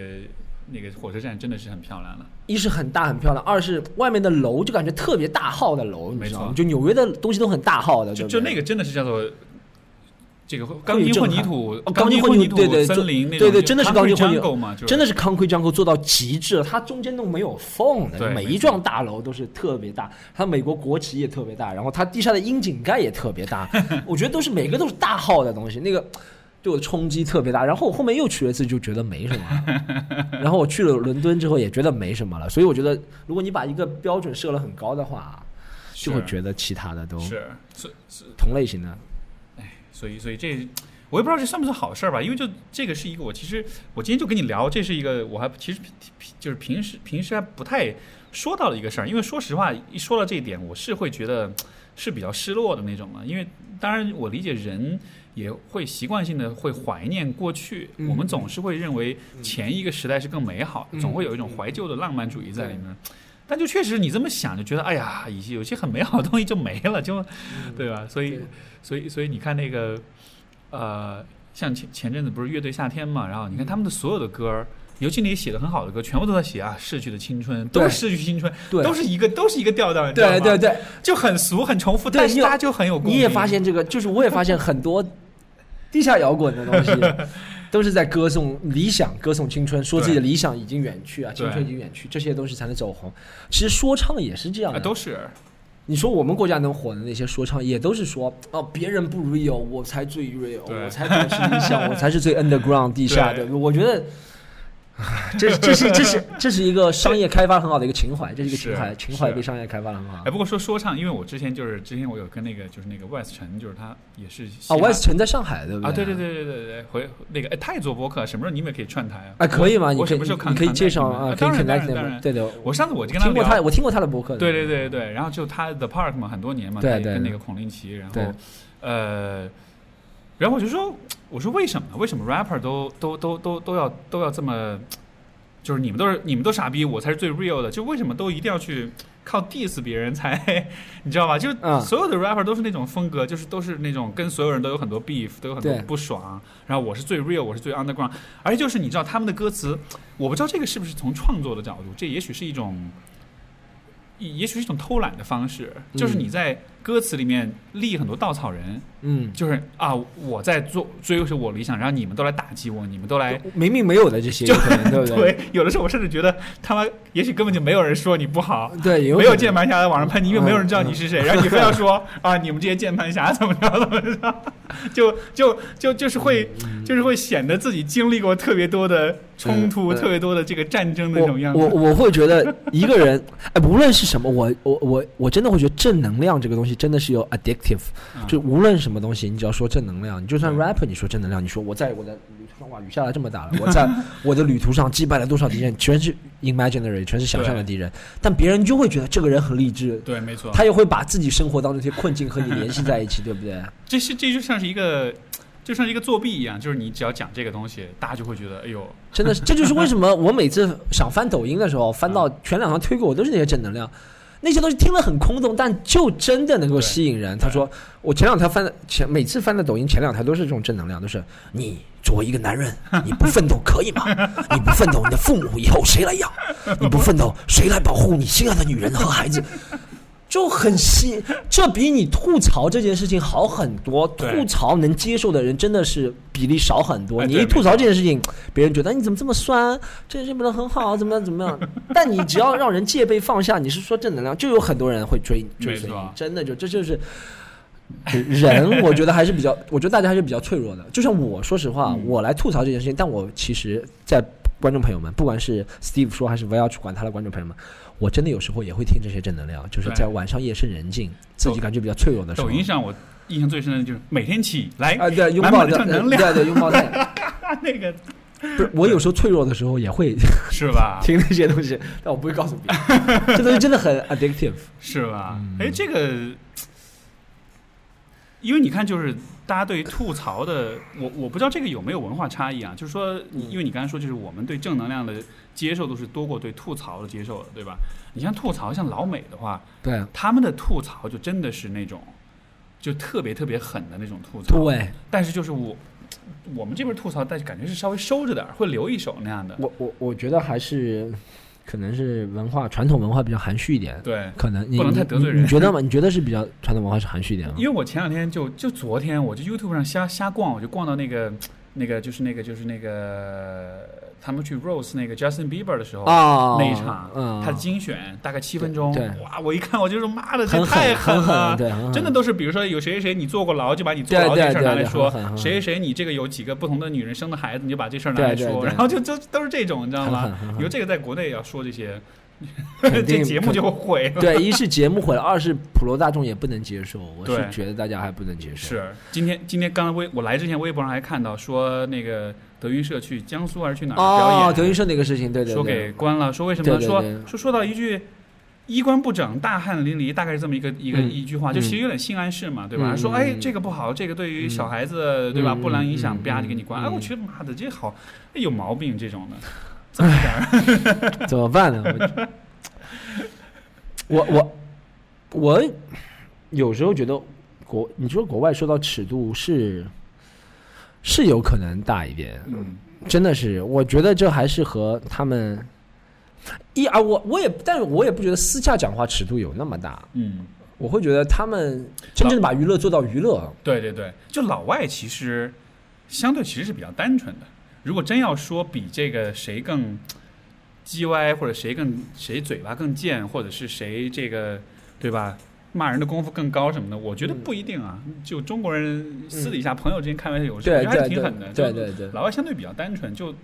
所以所以所以我觉得这还真不一定。他可能像你说，他可能是只是娱乐的层面。因为一是把娱乐节目做到极致，二是我觉得还有一个是，其实我觉得这个精神就前我们不谈嗯，不同国家会有不同的尺度或者怎么样，这是肯定的，对不对？但有一个是我觉得确实是我希我我做这个喜剧也是希望每一个人都能够有被开得起玩笑这个精神，对我觉得这个是很重要的一个精神。如果你能够接受得起玩笑的话，我觉得这也是一种正能量，因为你能够什么，不管是别人的恶意善意，你都是一笑置之的话，大多的恶意你都能一笑置之的话，我觉得这是一个很好的在成人生成功道路上的前前进的不是成功，嗯，前进道路上的一个一个一个技能吧。对就做什么事情都能一笑置之。其实 roast 吐槽大会也是给大家传递这个信息嘛，对不对？对对对，哎，其实你说这个，我就想起，呃，我因为我前阵子翻了一本翻译了一本书，就是那个、嗯就是一个叫 Jordan Peterson 的，他就是他写那个 Twelve Rules of 嗯 Life，、嗯就是嗯他我挺我挺喜欢 Jordan Peterson 的，是吧？他他我觉得。呃，因为他在这书里面，他有他回顾了一个他以前的一个故事，就他年轻的时候，有一个夏天，他曾经去做了一段时间那个铁路铁路工人，嗯，然后呢，因为他们是在那个加拿大的北部大草原上，对对然后这个那种很很很 working class 那种一群男性，在一个 crew，在一个工作组里面，搭一起每天去修铁路。对，他就说这个这个 crew 当中的这种文化，就是那种你知道那种就是那种工薪阶层男性之间那种很粗野、很粗糙，但是又有大量的幽默，而且是那种非常过火的那种嗯嗯嗯幽默，就是嗯就是在他们这个群体里面，那种越是 offensive、越是冒犯人的幽默，其实越是受到欢迎的。对，因为他们就他就说为什么是这样？他说因为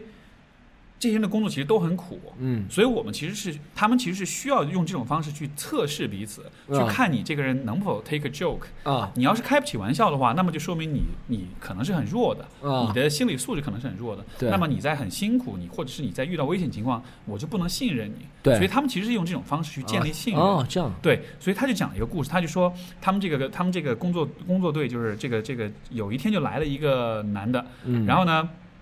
这个人来了之后，因为所有人带午餐都是拿牛皮纸袋子啊。这个是标配，对。就你必须得这么做，对。这是我们大家的传统。对。然后那个人就去了，就拿了一个用 Peterson 的原话说，那个拿了一个那个。铝制的午餐盒，而且一看就是他妈给他买的，啊 就是那种很 nice、很可爱、e e e 对，然后就然后就就拿那个一个午餐盒给带嗯。带饭，然后所有人就给他起了个外号，就 lunch box，就是他叫午餐盒。然后这个人就是那种，就是很开不起玩笑那种。然后他就说，他们一开始就跟他开玩笑，就是大家在比如说铲这个石子儿的时候，嗯。然后他也在弄，突然有就 out of nowhere 就有一个小石子啪就出来，就打他头盔上，嗯。叮就响，然后周围人就偷会偷偷笑，然后这个人就会特别不爽，就说谁干的谁干的，然后特别气急败坏。对，然后就一顿咒骂那样的，然后但是就其实那就是个测试，对。就看你能不能 take a joke。对。我给你扔个小石子儿，你要是不能呃接受得了这个玩笑的话，对下面一块石子儿就会变得更大，哦。然后再下面一个石子儿就会变得更大，嗯。到了最后就变成一块石头了。哦，然后最后就是啪打他脸上，把他打得满脸是血。哇，然后他还是继续用那种态度，就是很抱怨说哦。你们他妈都怎么样怎么样怎么样。到了最后，这个人就不再来了。哇，但是就但是这就是我觉得伊索寓言这有点像啊，就是很有趣，对不对？嗯就是就是你就是其实这个地方它也是玩笑，嗯但是这个地方的玩笑它的功能就不只是说，当然他他说他们喜欢开玩笑也是因为那个工作太辛苦了，太辛苦，真的是嗯需要这种 jokes 来让大家啊保持一个士气，但同时他真的就是说这样的方式也是在去做一种社会关系的一有种，有有，对吧？就是你你一个小石子儿就是一个小玩笑，对。你要你要开不起的话，那我就要给你更大压力。对。你要么你就改变你自己，你变成我们的一员；嗯。你要么你继续你的那个傲娇的那个暴躁那个脾气，然后有一天你给我滚出滚出这里。我我我觉得这个故事其实 挺挺挺黑色的啊，这个故事、呃是啊就其实 它其实是把玩笑包装在 bully 里面，是吧？你如果你通过其他角度来解释的话，这个可能就是一种欺负啊，或者怎么样。但你如果作为一个成年男性的话，你你就不能抱怨社会欺负，因为无时无刻有人在欺负你，对不对没？错，你要想的办法是。我怎么样让别人觉得你欺负到我，我不会生气？你这欺负是不奏效的。对这我也这也是我觉得，我我我虽然没有孩子，但我也是要教给我从小到大很多经历都是这样。如果别人欺负到我，我在那边抱怨，在 whining 是吧，在那边哭泣，别人只会对你更狠。哎，没错，哎，这个真的是心理学有研究的，就是嗯比较就是那个情绪反应，就是比较哭的声音，嗯。就是叫什么？你被欺负了之后，嗯，你的这个就是哭的声音，声声音，哎，哭的频率越高，声音越大，对。你你被孤立的那个风险是越大。对，真的是研究是这样，是。因为这会让那些欺负你的人得到成就感，对他觉得他的奏效。其实我觉得很多事情，不管是别人欺负你或者怎么样，很多别人对你做的事情，他需要是你一个反馈？没错，没错。如果你不给他反馈，他得不到快感，他也不会做这个事情。是很多人是需要那种快感，对不对？而你在就是你在哭的时候，其实你就是在求助，对对吧？有有有，就是就是你看婴儿为什么哭？他求助啊，他需要吃有的，他需要抱抱，对吧？有有有，所以你在求助的时候，你其实就在告诉人们，我很弱，我不能，我不能，我不是 self sufficient，我不能支持我自己，对我需要靠别人，依依靠别人。那这样的人当然就是，当然我不是说是合理化欺负，但就是说，在一个 bully 的霸凌者的眼里来说，他就会觉得你是更容易欺负的人。对对对我觉得还有从言语上，言语霸凌也是一种，就是实际上有些时候，我会把这个想成心态上的强与弱，嗯，对不对？虽然肢体上他会比较强，他会砸你，但是他想占据的是一个心态上的优势，对，他想让以后他只要做出这个动作还没有砸到你的时候，你就知道他要砸你，他欺负你，所以你心态上就会示弱，对不对，对，对，我我我虽然不是心理学，但我会从自己实际会想到，其实这和处理人与人之间感情是一样的，对不对？就是有些时候你在感情里面，如果是太让对方知道你太需要了，或者是你太 有可有有这种情况，就是你你嗯比如说对方。我也不知道是不是故意有意为之，或者暗示你或做一些事情，你让对方觉得你情绪波动很大，但对方我会我觉得会人会有那种一直要占你这个便宜的心态没错，，人是不会在得到占便宜的时候收手，他会觉得我要变本加厉的继续这样，做。这个这个我我同意这点，就是说，我觉得这个是像是人的一个本能一样，嗯，就是你说的，当我表现出我特别特别的依赖你的时候，对，我们这个人在你眼中的价值就会降低，哎，或真对吧？而且真的还不是说你三观不正的降低，是你真的本能的，你就觉得他的，真会，因为这个我的一种解释啊，就是我的一种推测是嗯说，可能还是这可能还是跟这个这个这个就是跟跟人的这个进化过程有关系，因为我们嗯一直是在。因为人在进化的过程中都是在一个群体里面的，对吧？对在一个，所以说，就是你可以理解为人是一个非常善于去判断，呃呃，能信任什么人，对以及能什么样的人是对你有好处的，就是我们非常善于判断这一点。对，即使是情商再低的人，他本能上他是有这样的判断能力的。嗯，所以，就当我们看到，比如说那种很很 needy 啊、很哭闹啊、很这样怎么样的人的时候，为什么这个人的价值就会降低？我觉得其实不是因为这个人他自己客观价值真的降低了，而是因为如果一个人很，比如说他很 needy，他情感上他很脆弱、很怎么样的时候，我们我觉得我们本能反应其实是这个人是弱的，是不能信任的。嗯因为如果他就是说，如果他现在显得很 needy、很脆弱的话，如果我遇到了什么事儿，我要让他来支持我，我要去靠他的话，嗯，靠不住，是靠不住的。因为他全在 depend 在我身上。对对，没错。嗯所以就是说，当我们就是这个还是信任，我觉得就是人跟人之间，我觉得最就是你从生理的层面来说，其实最关键的还是那个，就一切都是为信任服务的。嗯，嗯，就这，所以说你看到这种亲密关系里，如果尤其像男生啊，一个男生很追很黏一个女生，这女生会对那个男生的评价真的会降低。对，但是这个降低就不是说是，啊、你不够有魅力，嗯嗯或者说是你这个人本身有什么问题，而是在于就你这种形象，你不难想象，对吧？你看你看着你眼前这个哭哭啼啼的男生，嗯。假设现在你遇到一个重大的事情，你觉得这样的一个怂货，他能帮你扛起会。很多的负担吗会？会。就也许这个男生他到那种情况，他是可以扛起来的，但是我们的直观的感觉是，你是个 cry baby，对 你你到那个时候，你肯定是会怂的是。会这样，所以，所以，所以，我觉得，我我开个玩笑，啊三观不正的玩笑，其实 也是这样的女生，就是比如说女生一个女生。对她的男朋友也是百依百顺，或者是她也是哭哭啼啼。比如说，一发现她男朋友跟其他对女生稍微有一点聊天，这个就并没有三观不正，我觉得这三观特别正。但但你听我讲完，但听我讲下去，就是 啊如果一个男生发现一个女生，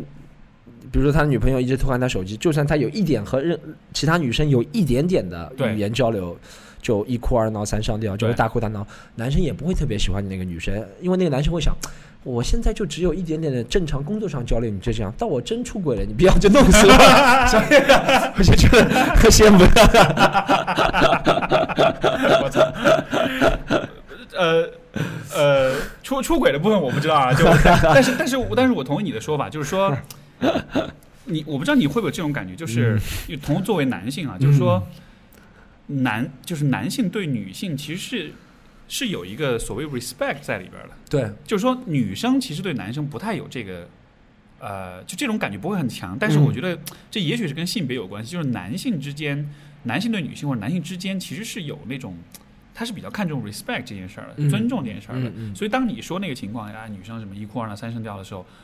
我想象如果我在那样的场景里，我第一、我第一反应就是我对这个女生的 respect 会减少，嗯，嗯。就不是说是那种我就我就会贬低你，我认为你就是你就是比我低人一等，不是那个嗯 respect，、而是说你作为一个人，我觉得你是一个，其实还是跟信任有关，你是一个靠得住的人，你是一个有有力量，或者说你是一个怎么说呢，就是你是 self sufficient 的一个人。对，但如果你是像那种很很很黏了，一哭二闹三上吊，就像你说，我我觉得不一定说是出轨，但是比如说我遇到一个什么事儿，对吧？然后你看像国内的男生很多喜欢那种软软妹子那种的，对，我的审美我真的受不了那样的人，嗯因为我觉得，当然可能有点以貌取人，但是我觉得我是希望，OK，我找个伴侣，他是靠得住的，嗯，对吧？？Independent，真的是，嗯所以就是，所以这个方面我还是蛮审美，我是蛮偏西方一点的。嗯嗯我是喜欢女生是更，呃，更更独立，然后嗯甚至是更有点男性气质的。嗯嗯，有一点这个我觉得是更性感的，那种非常软，会软到你会有会有那种，我就觉得啊、会有会好吧，有，我我觉得万一哪天我脆弱了，我我没法抱着他的肩膀哭，你知道吗？就那种。对对对，是这样是这样，就是我我 我我觉得一段性感的关系是双方互相尊敬、尊重、互相 respect，互相觉得对方靠得住，没错啊。互相平等，我觉得是很性感的一个关系，对不对，因为这个就我我我另外有个哥们儿，他是在那个瑞典留学，然后呢，嗯他就说。他说他特别喜欢北欧女性那种形象，嗯因为北欧你知道人种，就是男的女的都长得高高大大的，，手毛很多是吧？对对对，所以所以那边就那边即使是女性都是那种很壮，就对都是一米八那种的，嗯然后就很高，然后整个你感觉她整个身体是那种很很厚，然后很有力量那种。嗯他说他在那待久了，他就审美就变了，就就、哦就那样。哎，我就说，虽然虽然这个我自己不一定能接受哈，但是我觉得那种感觉是真的能理解的对，哎，但哎，但我这个问题就大了，啊。我们就瞎说了，不负责任。哎 但如果我在想一件事情是“优胜劣汰”这句话不一定成立，就是对，如果你觉得那些北欧人是什么又有知识又有教养又有文化，或者是怎么样独立，但为什么他的人种越来越少？相对你去研究世界上几个快速增长的地方的，都不是我们所说的那种标志，都有可能快速增长。我们举其他例子好了，绿色的那个地方的人快速增长，人口很多，但那个地方是男女权利相差最大的一个地方，对对不对？那这是不是就是劣币驱逐良是币？是是不是这个是不是还是和这个叫什么？就是越是发达国家，人口增长增长是越越就人对生育的兴趣就降低，对不对？你看，像昨天我看到新闻说，说韩国，韩国今年就第一次那个生育率降到了就是一以下，就哦百分之一的哦那个，就是呃不是，一个家庭一以下呃，不是不是不是，它是那个一是指，哦它是指每个呃家庭嘛？它是指每一个女性这一生里面。哦，她平均会生几个孩子？嗯以前嗯是一点零几，现在是嗯零点九哦八，就她生育都。北欧就更不说了，北欧都是政府要花钱拍广告，鼓励大家去旅行、去啪啪去生孩子。对对，对他生育就基本上都是很多地方已经负生育率了，嗯所以可能就生活过得比较好了，不需要通过生孩子来提升嗯劳动力了吧？所以可可能就，你看像这个人口增长比较快的国家，那都是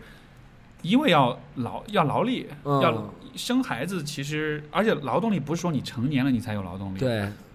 幼年的小孩也是劳动力啊，他可以帮你照顾家务，可以帮你照顾更小的孩子，对对对，所以我觉得这个还是人类的这个逻辑，就还是跟生存、跟生产有关系。对我我我我以前看了一个电影，我忘了《Idiocracy》什么电影，啊，我知道。他，就说未来的人就是一群傻子被一个 聪明被几个聪明的人领领着，对不对？就是对，这样，所有人都变成蠢货，所有人都变成蠢货然后他们喝的水都是 Gatorade，对对对对对对对对 特别讽刺。呃，那个是很讽刺，那个电影叫《Idiocracy》的未来的人，未来就。有可能吗？不是，所以你看，像那个呃，今年就是我不知道你关不关注美国的竞选啊，这些什么的。今年还那个行还行，我还那个 Andrew Yang 嘛，那个啊那个那个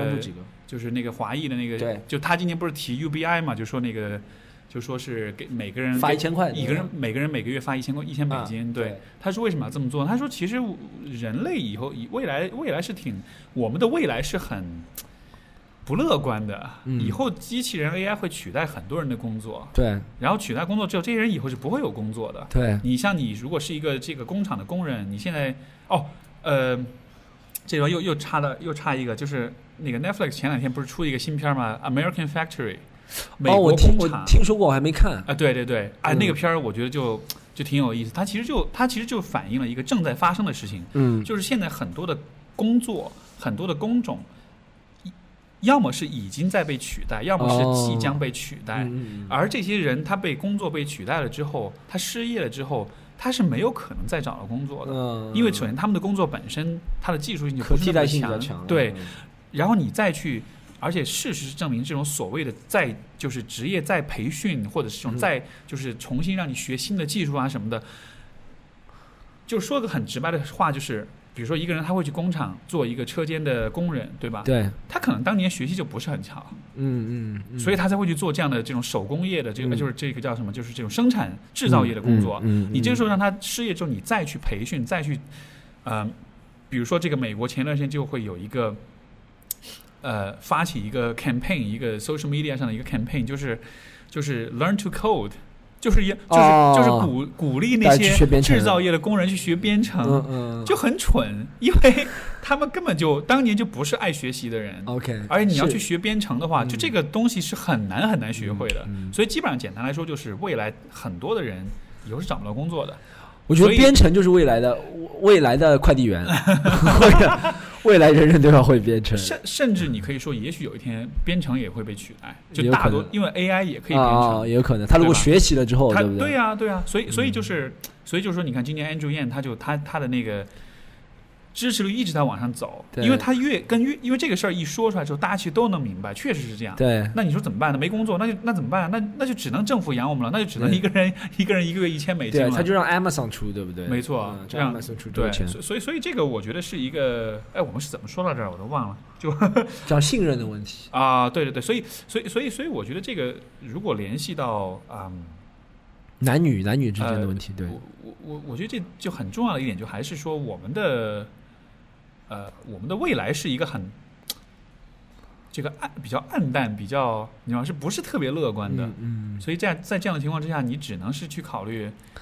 像 Andrew Yang 他讲的另外一个呃一个事儿，就是 global warming 嗯这个全球变暖嘛。嗯，对，人家美国现在就一直在讨论，像 Trump 现在还在说 global warming 是假的，是编出来的事儿。对，Andrew Yang 就说，现在我们已经不是在讨论它是真假的阶段了，现在是它已经在发生，我们要讨论我们怎么救我们自己了。对，所以说以后世界上多少个城市都会被淹没。你像那个印尼前段时间不是要迁都嘛？嗯，就为什么迁都？它的首都水位太高了。它每年下降二十五公分，哦，水平那个那个就是那个地那个它的那个地表的那个高度，一嗯年二十五公分，那很多哎，一年就四年就是一米，你想想看，嗯那海就哗就灌进来了，你过了几十年之后，这个城市就没了。嗯，所以我觉得这个还倒灌了。对，这个 又有点忧国忧民了。哦，哎，讲到 Andrew，那个我上次我上我看了 Dave Chappelle，他里面 Dave Chappelle 在你现在看他是专场，他他还有第二个专场，他这次也推出两个专场，第二个专场是 Q&A 环节，是啊跟观众回答问题。他说，观众问他你觉得川普会不会连任？他说我觉得会川普会有很大的机会会连任，虽然他不支持川普，但因为为什么？因为呃，美国的那个左派，美国的左派 Democratic，对不对？对美国左派 Democratic 那些人，每个人的 agenda 都不一样，对，所以每个人都分裂出很多投票。但 Trump 他要联合的人 agenda 就是一样的，就是 e America First，就就这一个 agenda，对不对？所以这种人是最好联合的。对他们就是，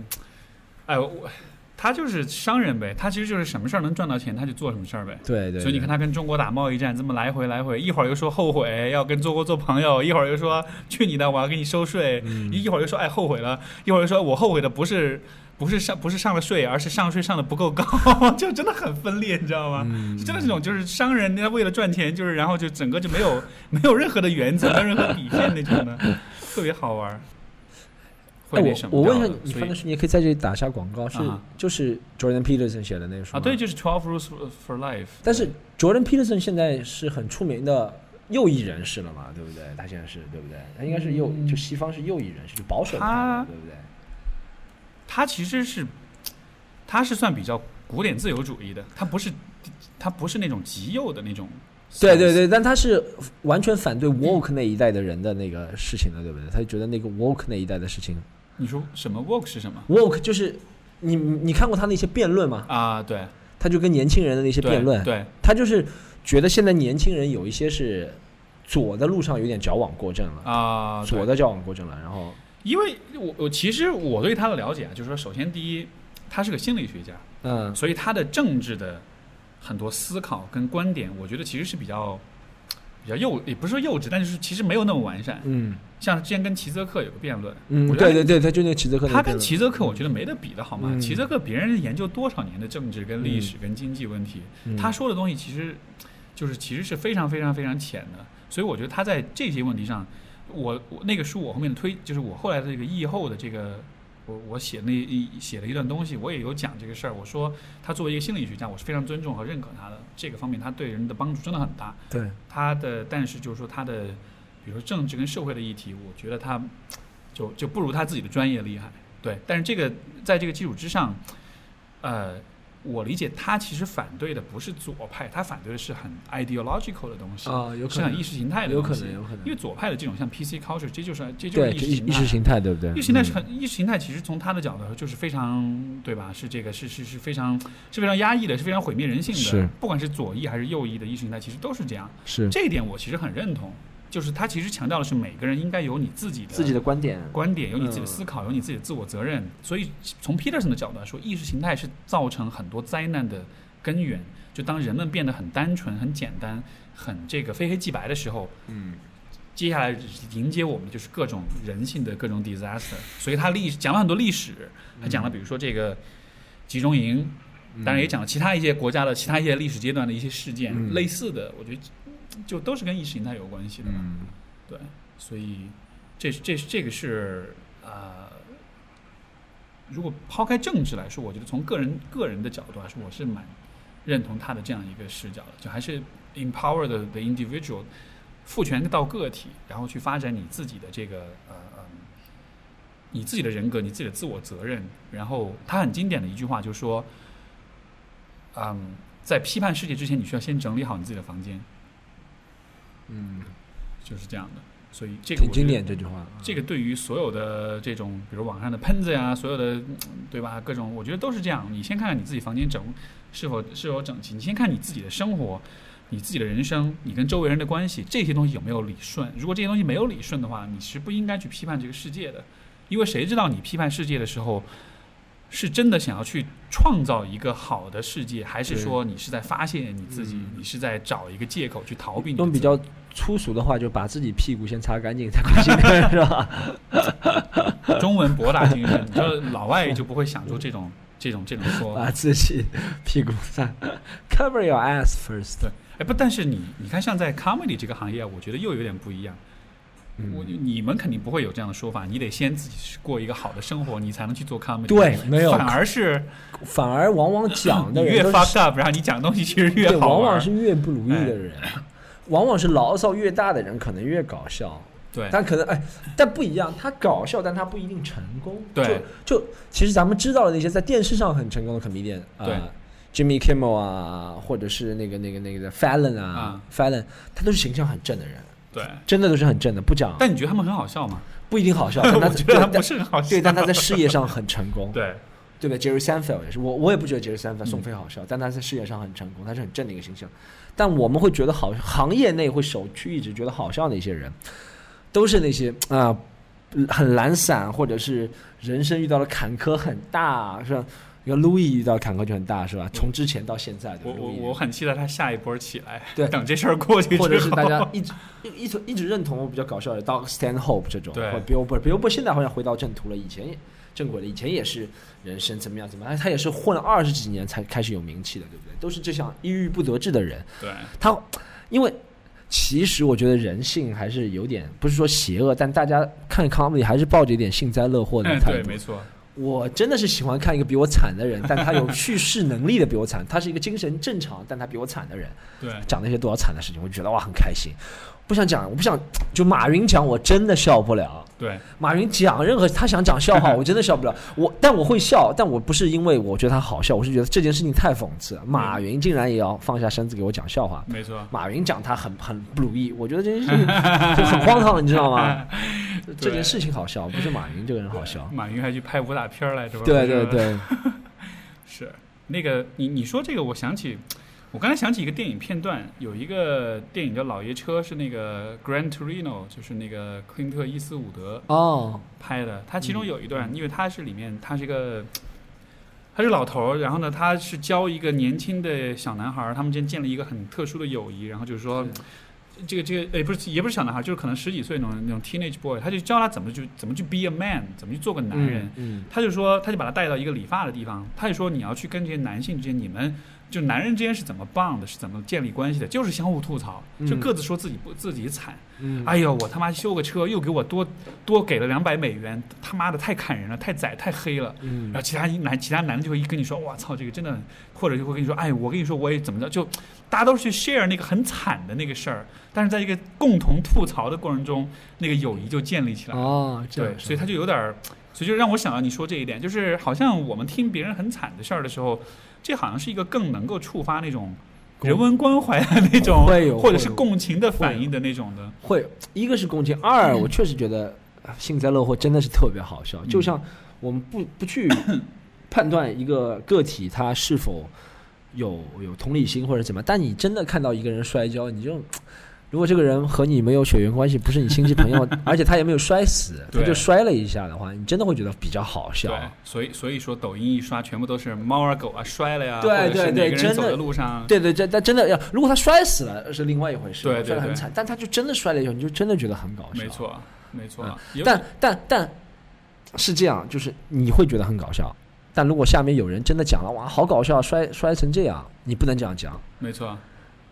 就我觉得是这样，就这如果一个人摔跤的标题是，大家看一下，下雨天这么辛苦，嗯什么外卖员在外上外面送餐，如果的视频配着是这外卖员摔跤，你会觉得很好笑或者怎么样。但如果他的标题是 哎，傻逼摔了。对啊对，你下面又说怎么你能怎么说别 别人这样？哎对对对对外卖员对对每个人都会这样。我我我自己有一个，我也会这样。我我有个略有点小变态的一个事儿，就是我经常会把我们家猫嗯就拿起来各种，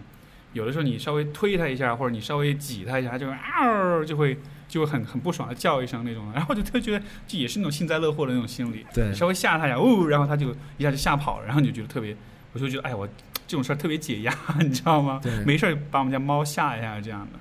所以好吧，那咱们就一个多小时了。一个多小时的事儿。哦，一百分钟了，差不多。，Holy crap！好，哇哦，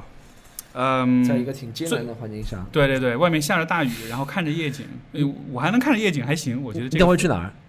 我有计划吗？回我得我得回了，我就是我们家猫眼睛坏了，然后我得带它哦去医院看一下，好已经已经瞎了一整天了。，OK，然后那个最后我们到了这个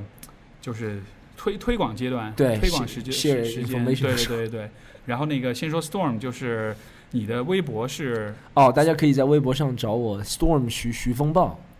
然后大家也可以，如果想看我全国，我觉得全国现在有很多演出嘛，然后巡演我的单中文或者英文，全世界也会有，接下来会去新加坡、澳大利亚都会去，然后大家就可以在微博上找我嘛，对。然后可以也可以关注我的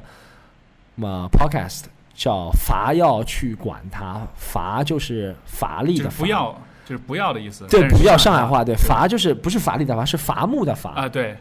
伐要去管它。它就是宝哎，盖头那个这话上海话怎么说？勿要去管伊，实实际上实际上上海话叫勿要去管伊，它上海话是一哦，是。一哦。但我希望有一个 fusion，就是把普通话、上海话有一个结合，就伐要去管它。融合菜的感觉。对，